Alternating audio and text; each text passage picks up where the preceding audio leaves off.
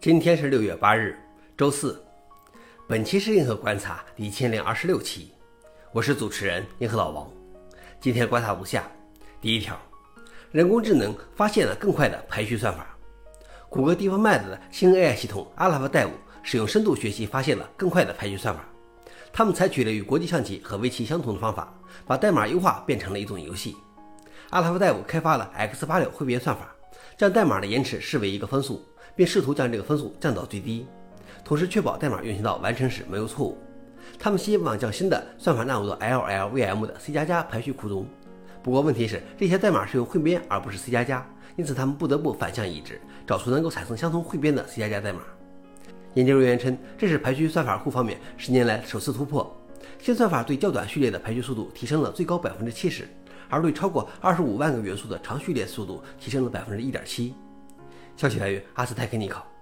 老王点评：能优化算法的人工智能，也就是说，人类在智力方面都会被人工智能超越。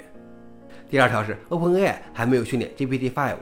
三月底，诸多人工智能领域的专家和科技高管签署公开信，呼吁所有人工智能实验室立即暂停训练比 GPT-4 更强大的人工智能系统，至少六个月。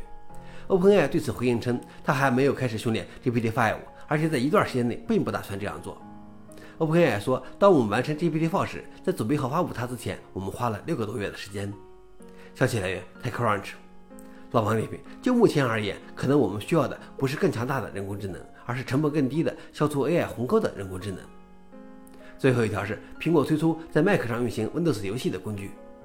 苹果宣布，通过一个类似 Buff 的 Porton 的环境，可以在 macOS 上翻译和运行最新的 DirectX 12 Windows 游戏。使得将 Windows 游戏移植到 Mac 上变得更加容易和快捷。和 Python 一样，它是基于 Crossover 的代码的。消息来源：The Work。